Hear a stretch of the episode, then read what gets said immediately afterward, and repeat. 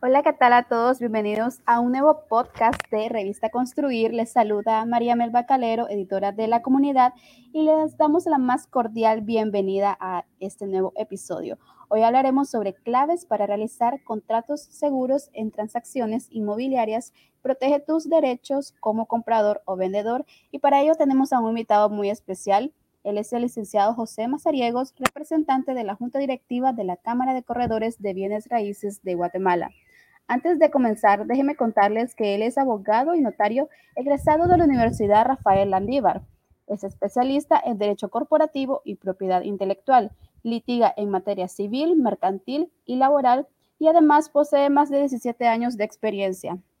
Asimismo, brinda asesorías en bienes raíces y administración inmobiliaria. Bienvenido, licenciado José, ¿cómo está? Muy bien, gracias. Muchas gracias por la invitación y es un gusto estar por acá con ustedes. El gusto es totalmente de nosotros. Desde Comunidad Construir estamos muy contentos de tener a un experto como usted.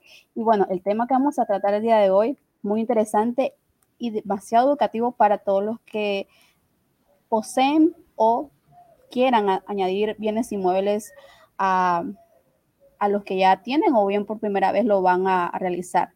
Primeramente, para iniciar, licenciado, ¿nos puede brindar una breve introducción a la situación actual del sector inmobiliario en relación a la compraventa de inmuebles en Guatemala? Sí, con mucho gusto. Eh, les cuento, actualmente eh, podemos decir que todos aquellos proyectos inmobiliarios generan más de mil empleos, ya sea de, de manera directa o de manera indirecta. Solo imagínense eso, más de mil empleos, cada proyecto inmobiliario, cada proyecto de construcción. Eso es una gran oportunidad para muchísima gente, para muchísima gente. Es un ganar, ganar, un bien común para todos. Eh, quiero mencionar que actualmente pues está el boom en el sector inmobiliario de la, lo relacionado a edificios verticales, todo el tema de apartamentos.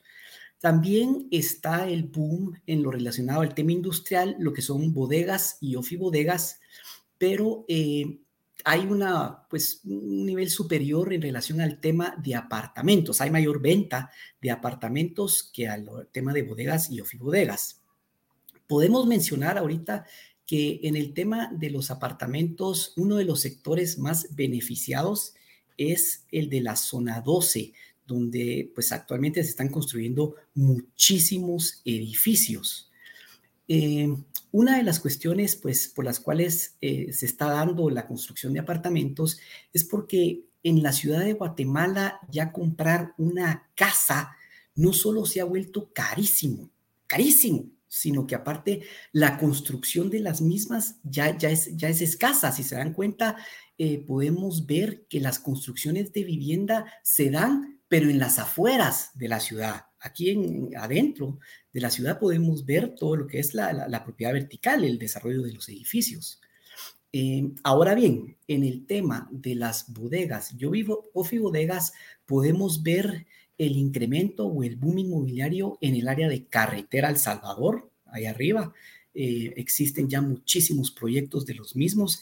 En Misco, lo que es el Naranjo, también hay pues eh, un gran número de proyectos de bodegas y sobre todo en lo que es el área de Amatitlán, Escuintla, Palín. A ese sector es súper fuerte ahorita en el tema de compraventas de bodegas y ofibodegas.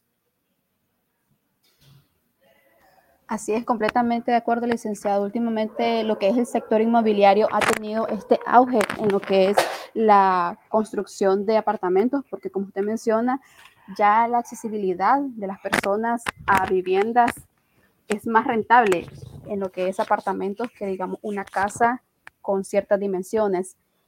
Hablando de temas de apartamentos, en la actualidad, ¿cuáles son las zonas? Ya nos mencionaba la zona 12, pero ¿qué otras zonas podemos encontrar este, esta mayor concentración de compra o venta de inmuebles? Miren, eh, aquí en, Ciudad de Guatemala podemos mencionar los sectores 15 eh, y 16. Eh, son sectores fuertes en lo relacionado a desarrollos de edificios de apartamentos. Ahora bien, si nos vamos a sectores, por ejemplo, departamentos y municipios, hay algunos que podría mencionar que, que tengo yo conocimiento, pues están bastante fuertes en el tema de la, de la vivienda, que sería número uno, eh, Quetzaltenango, ahí en Shela, se están construyendo bastantes edificios. También el área de Zacatepeques, ahí en Antigua, pues ahí no son edificios, pero son condominios. Eh, hay pues una cantidad de condominios que ahorita ya se están eh, sacando al, mercado para que la gente que esté interesada en comprar una propiedad en la antigua, pues pueda hacerlo, siempre eh, tratando de hacerlo de la mejor manera, pues los precios en la antigua son súper bastante elevados, por así decirlo. Y pues en el área de Alta Verapaz, allá en Cobán, no tanto en el tema de, de apartamentos, sino el, desde el punto de vista de lo comercial. Eh, hay un auge en el tema de comercio. No, no, miren, no nos podemos olvidar que son tres el tema de vivienda, el tema de industrial, bodegas y ofibodegas y el tema comercial, que son los centros comerciales, la creación, la recreación para las personas y que estos vayan a esos lugares, pues ya sea a pasar un momento con las familias, no lo podemos dejar de lado. Y ese es uno de los más fuertes en el área de, de Alta Verapaz, o las Verapaces, podríamos llamarlo, en el municipio de Cobán. Ok, perfecto. Interesante lo que nos menciona el licenciado José. Y sabemos de que hay muchos errores a la hora de realizar transacciones. ¿Nos podría mencionar cuáles son los más comunes en nuestro país al momento Miren, de compra-venta? Sí. Eh, solo en lo que les voy a comentar así eh, rápidamente. Fíjense que solo en lo que va de este año he estado eh, pues en mesas eh, a la hora de negociaciones de compraventas, pues como abogado y notario, eh, puedo asesorar a, a, ya sea aparte del vendedor, bien al comprador. Y ahorita pues he estado en tres negociaciones donde he podido ver y, escuchar lo que ha sucedido, que es que la gente no verifica bien lo que van a comprar, no, no hace un due diligence, ¿verdad? Ustedes no hacen una eh, diligencia previa para cerciorarse de que el inmueble que van a comprar, número uno, es realmente de quien dice ser el dueño. Número dos, que el inmueble no tiene ninguna limitación, alguna anotación o algún gravamen que pueda afectar los derechos. Y número tres, podemos mencionar que la gente no se asesora. O sea, en estos casos donde yo he estado, pues pude ver que la gente es ella misma la que contactan al dueño a través de alguna red social, les interesa la casa, van a verla. Y, encima de todo, en lugar de buscar a un especialista, ya sea algún corredor profesional o algún abogado de parte de ellos, lo manejan con el abogado del vendedor. Y es ahí donde existe el tema que somos, o sea, pueden ser eh, víctimas de las estafas. O sea, no, no, se toman el tiempo ni la precaución de asesorarse, de verificar. No, no, no. O sea, ¿cómo voy a yo a trabajar con un abogado que me están diciendo que es el abogado del vendedor? No, yo tengo que buscar mi abogado para que él se encargue de investigar lo que yo voy a comprar, ya sea el abogado o un corredor que me apoye a ver si todo está en orden.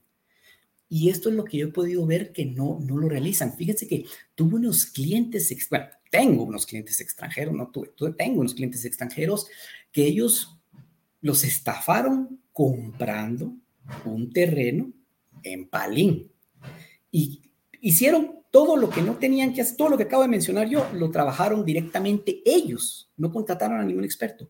Lo manejaron directamente con el abogado que ni siquiera era abogado, sino que era hagan de caso que un grupo, una estructura criminal, por así decirla, que se dedicaba a estafar, los estafaron. Y al ver que eran extranjeros, por supuesto, se les facilitó, ¿ya? Porque el extranjero aquí en Guatemala viene y lo que tiene que hacer inmediatamente es buscar asesoría profesional, no tratar de hacerlo ellos. Yo entiendo bien que tal vez hay personas que tratan como de minimizar ese gasto eh, de un abogado, de un corredor, pero eso es lo que te va a evitar que perdas grandes cantidades de dinero. Eso es lo que te va a ayudar y esa es la asesoría que necesitas para poder hacerlo todo bien y que no seas víctima de un fraude, de una estafa, pues si lo perdas todo. Digan, digan que estos extranjeros, pues a pesar de lo que les pasó, pues creen en, en Guatemala, va usted, o sea, a pesar de que están ahorita en un proceso judicial para poder ver qué se puede hacer y encontrar a las personas que los estafaron y ver si recuperan su dinero, pues han optado, me contrataron a mí para pues poder llevar a cabo una nueva negociación, la cual ya estamos en camino súper avanzada y ahora hacerlo de manera adecuada. Pero eso significa que estos extranjeros pues decidieron una segunda oportunidad. No tomaron su dinero y se fueron a otro país, ¿va? Ustedes, sino que decidieron creer y pues ahí sí que tuvieron la mala suerte, pero, pero están en Guatemala, se quedaron en Guatemala y van a generar oportunidades de empleo para los guatemaltecos, sobre todo para esa comunidad de ese sector. Entonces, estos son los errores más comunes que yo miro que suceden a la hora de las transacciones inmobiliarias. La gente no se asesora y pues creo que prefieren ellos hacer todas las vueltas y todas las cosas, lo cual al final pues los lleva a un eh, resultado negativo, ¿verdad? Porque los terminan timando. Así es, y muy importante lo que indicaba acerca de que la propiedad o el inmueble estuviera en nombre correcto de la persona, porque también he conocido casos de que hay tantos traspasos que no encuentran el dueño original o se confían de que el actual es el original, pero no, ya hay, otro dueño, puede ser otro familiar que se lo haya dejado, etcétera.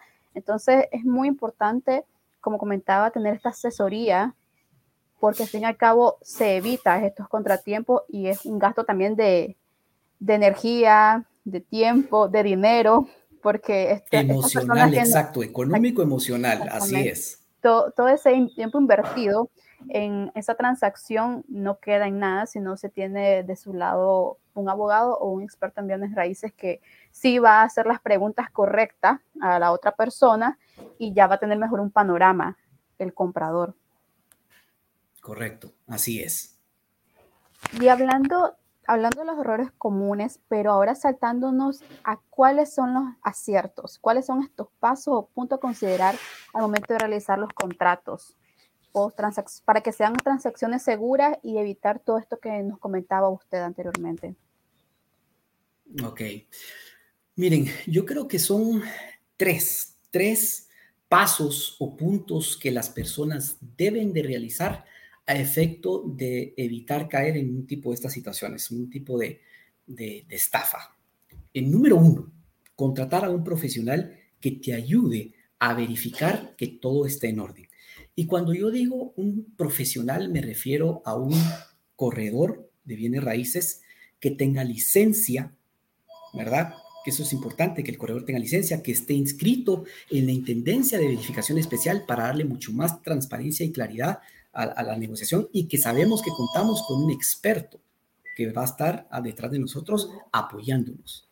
Eh, lo menciono, menciono el tema de la licencia y, y, el tema de la IBE porque hay muchas personas que creen que son corredoras, pero creen que son corredoras porque resulta que un día una su tía les dijo que les vendieran una propiedad, ellos la subieron a Facebook o en alguna eh, aplicación en una plataforma y de pura suerte la vendieron. Ah, mira, yo soy corredor, yo soy corredor, yo te puedo apoyar, pero realmente no cuentan con la experiencia de realmente un corredor inmobiliario.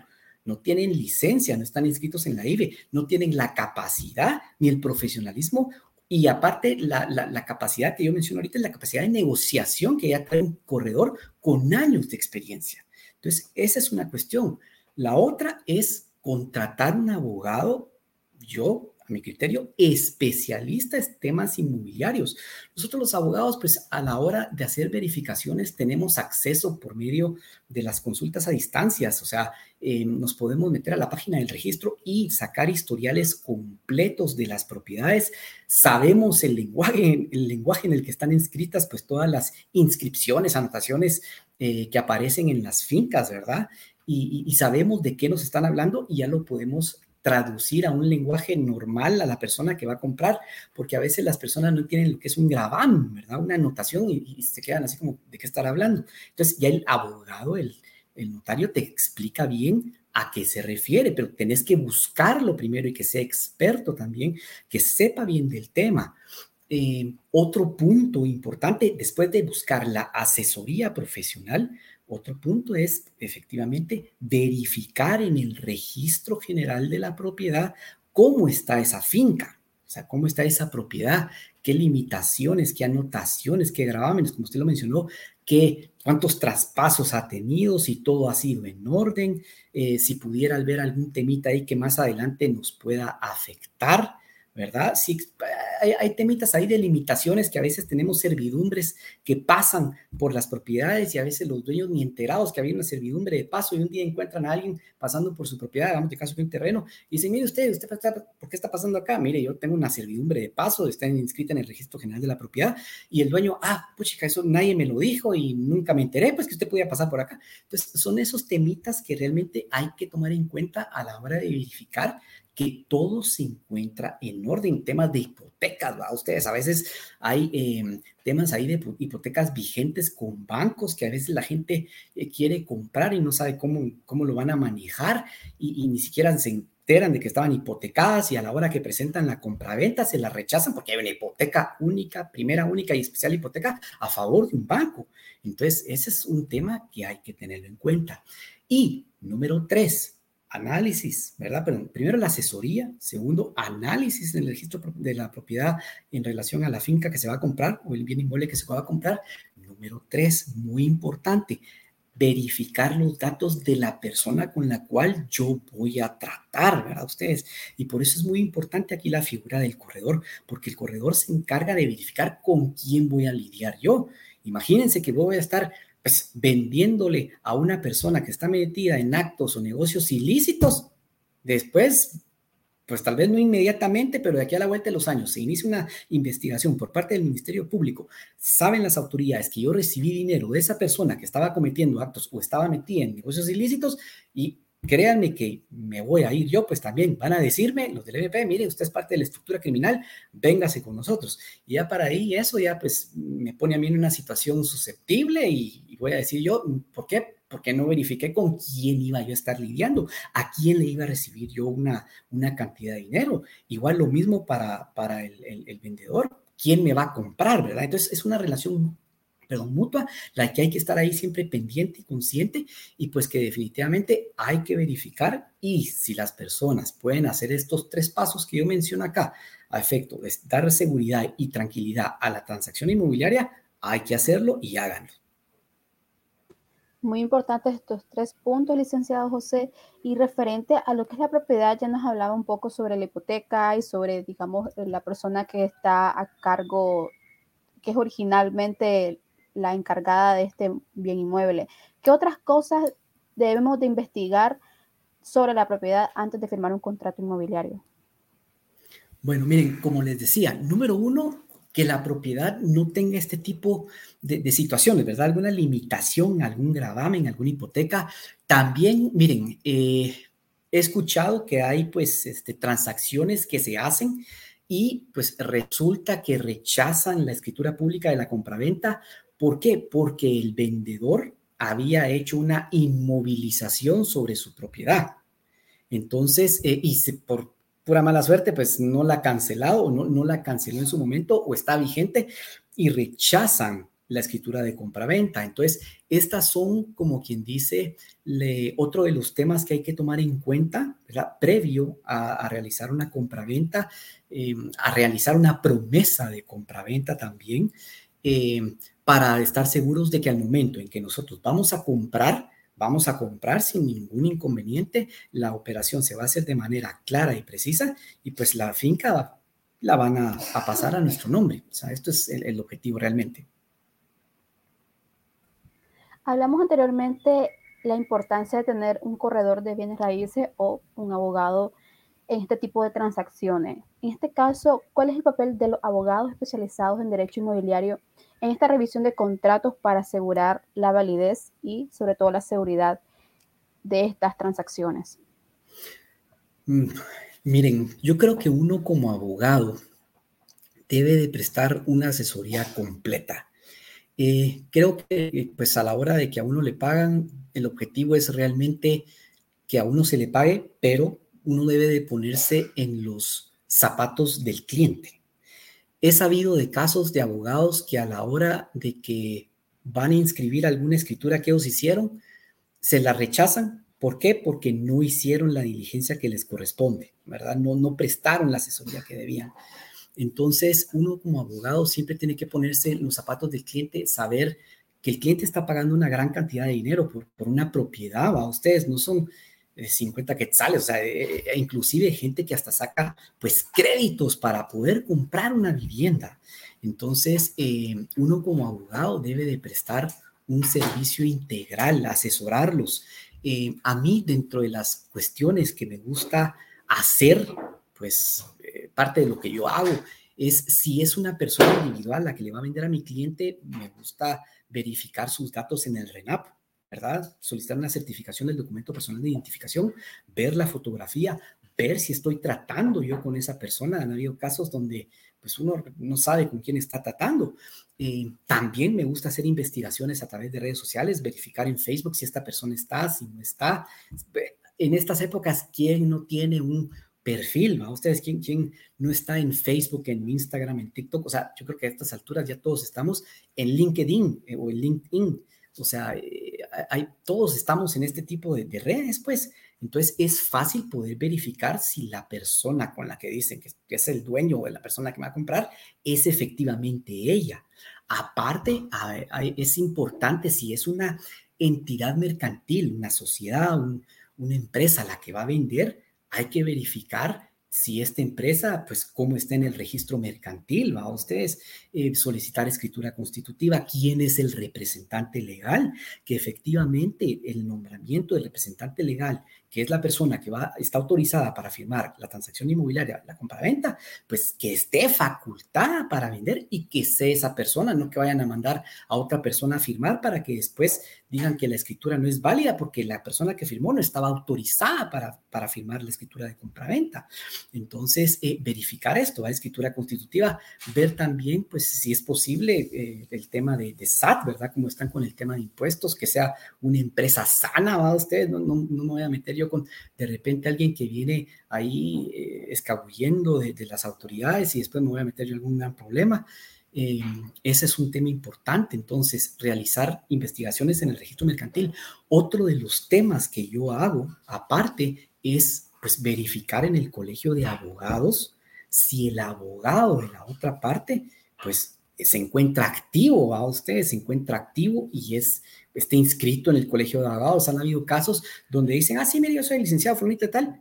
Y cuando uno manda a verificar, pues ni siquiera está inscrito, no está colegiado, pues a saber quién es. Entonces ya esas, estos puntos que yo acabo de mencionar son como pequeños focos que nos, que nos pueden ir diciendo eh, la alerta, ¿verdad? De que esta, esta transacción, si alguna de estas cosas que yo acabo de mencionar no está bien, o, sentimos que hay algo ahí que no, no nos cuadra porque este, esta documentación que pedimos no, no, está bien, hay algo ahí. Entonces, definitivamente ya es una alerta para no realizar o llevar a cabo la transacción inmobiliaria de la compraventa y de esa manera, pues evitarnos caer en un tipo de, de, fraude, que nos estafen o, ser víctima de un tipo de engaño. Nos comentaba ahorita el papel importante de un abogado especializado, pero ya para finalizar, ¿por qué recomienda tener un corredor de bienes raíces que sea el intermediario en esta compra-venta? Sí, miren, eh, tal vez el corredor de bienes raíces no tiene el conocimiento jurídico que tiene un abogado.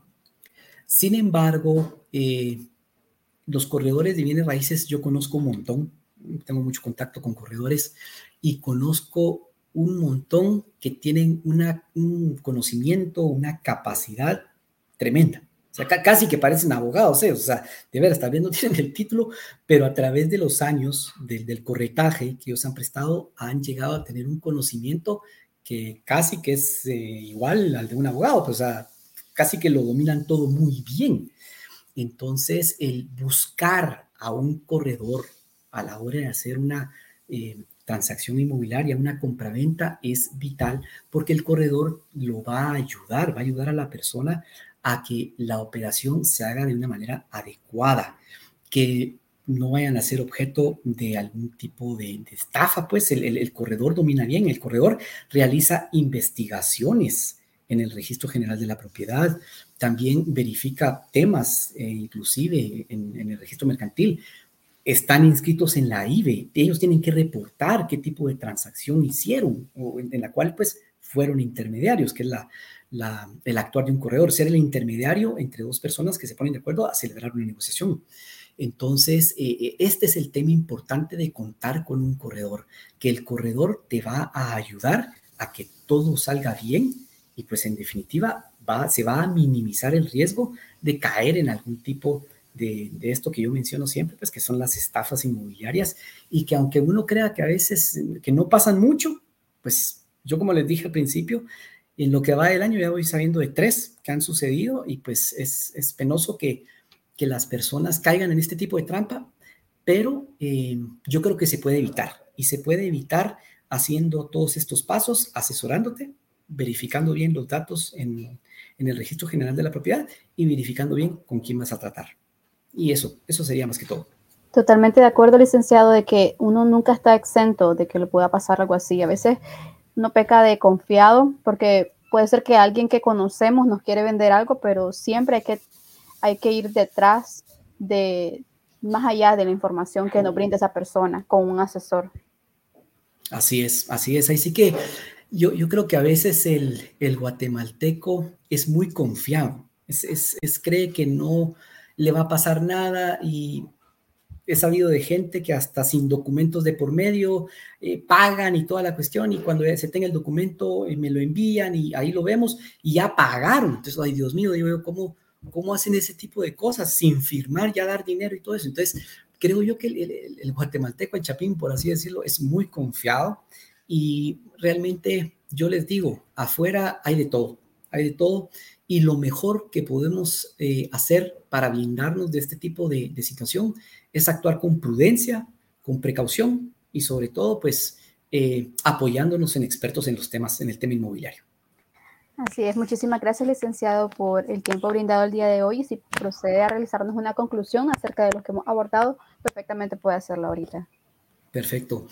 Bueno, pues eh, para concluir, lo, lo, que yo les podría decir y, y vuelvo a repetir, eh, siempre busquen a, la, a, las personas que están interesadas en comprar un inmueble, eh, busquen a alguien de, su confianza, eh, a alguien que eh, sepa bien el tema que está hablando, que sea un profesional. Asesores se pueden llamar a la, miren, si no tienen un corredor inmobiliario, pueden llamar a la Cámara de Corredores a efecto de que alguno de, de los corredores que está ahí se les recomiende y los pueda asesorar. También busquen un abogado de su confianza, digo especialmente en el tema inmobiliario, porque a veces he visto personas que buscan abogados, pero tal vez eh, trabajan en otro tema que no tiene nada que ver con el tema inmobiliario, entonces a la hora de hacer negociaciones es un poquito difícil tratar con ellos porque no se encuentran al día o no están enterados bien del tema de cómo se están realizando las compraventas, pagos de impuestos, por así decirlo, actualmente.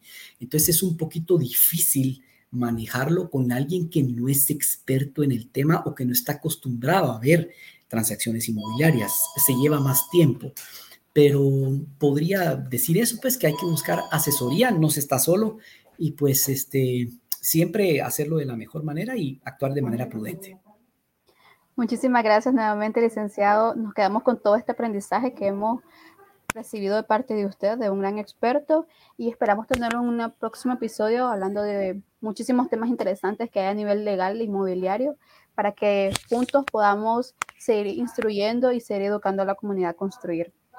No, muchísimas gracias a ustedes. Definitivamente estamos ahí para servirles. Yo quedo a las órdenes y pues espero que con lo que transmití el día de hoy, pues con el poco conocimiento que tengo, pero trato de transmitirlo de, de, de la mejor manera que puedo, eh, les haya podido eh, abrir más el panorama y pues que, que les sirva de, de aprendizaje ahí de cómo tienen que manejar este tema de las compraventas inmobiliarias.